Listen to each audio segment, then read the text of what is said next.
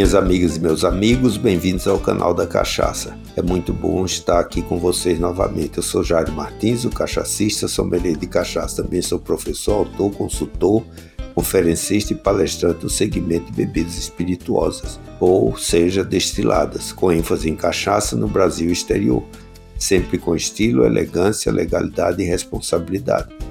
Nós temos um quadro que chama-se Casos e Causos. Nós contamos histórias pitorescas envolvendo a cachaça, né, com o objetivo de descontrair um pouco mais e hoje eu trago um, um, um caso bastante interessante que foi uma conversa por mim presenciada entre quatro jovens, né? E aí foi aí que eu deparei-me com esse caso interessante. Então o fato é que os quatro jovens, dois de cerca de 35 anos e dois um pouco mais velhos com uma média de 45 anos, eles estavam conversando num bar sobre despedida de solteiro. Um dos mais jovens né, comentou sobre a sua participação em uma despedida de solteiro né, no mês de abril né, deste ano. E comentou também que as despedidas de solteiro estavam sendo feitas com um novo formato. Ele disse até um tanto profissional e não tão improvisadas como antes, né?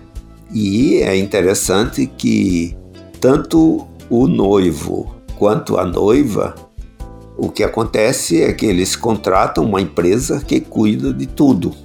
São sempre realizados em cidades distantes, né, no mesmo final de semana, ou seja, a noiva e suas amigas vão para uma cidade e o noivo e seus amigos vão para outra. Né? De preferência, um resort com toda essa infraestrutura que nós conhecemos. Né?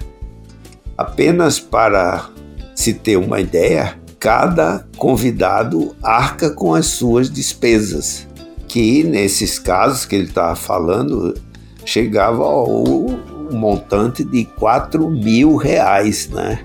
Eu até me lembrei de um ditado um tanto chulo, né? Que eu não vou dizer em todas as palavras, mas que significa mais ou menos. Isso é se aproveitar dos dotes do, do outro, né? Espero que tenha entendido, né? E aí, nesse caso, ele comentou que as meninas foram para o Rio de Janeiro e os meninos para Florianópolis. Os meninos, na primeira noite, ficaram conversando até tarde, né, tomando cervejas de diversos tipos e estilos, parando por aí. Depois eu não sei, ele não contou o que é que aconteceu. E no dia seguinte teriam um passeio de iate pelo belo litoral catarinense. Ele relatou que após mergulharem né, naquela farra total, antes de servir os tiragostos, prepararam uma mesa dos mais variados drinks. Aí tinha Aperol, tinha Negroni, Prosecco, gin, combinação de gin com água tônica, tinha uísque, tinha vodka, tequila, ou seja, uma preparação muito grande.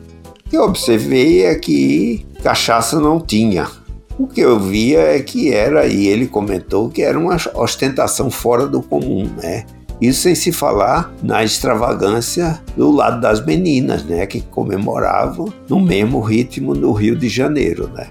No meio da empolgação, né, daquela conversa, né, que o jovem estava relatando, né, nesse bar que eu estava presenciando, um dos mais experientes, no alto da sua sabedoria e vivência, comentou: a gente nem sabe se o casamento vai dar certo e já começa a fazer uma gastança dessa, ainda mais nas costas dos outros, né? Para não dizer outra coisa.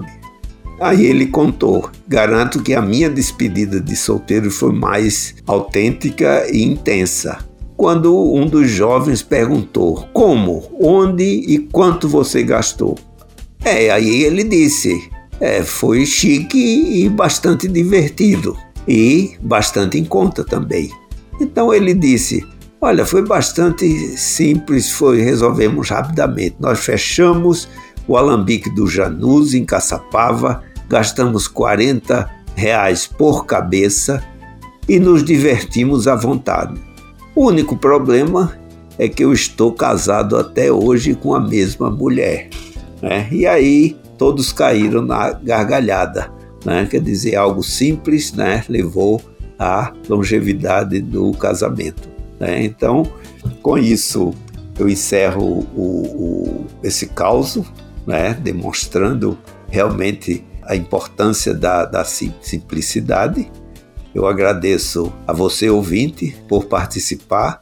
Você pode mandar o seu caos, a sua história, para o quadro Casos e Causos pelo WhatsApp 11 93489 0662.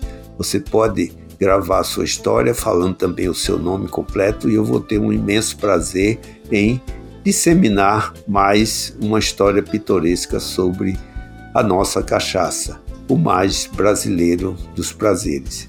Até o próximo episódio para divulgar a nossa cachaça e o canal da cachaça é uma realização da Nume Produções e da Ação S.A. Até o próximo encontro.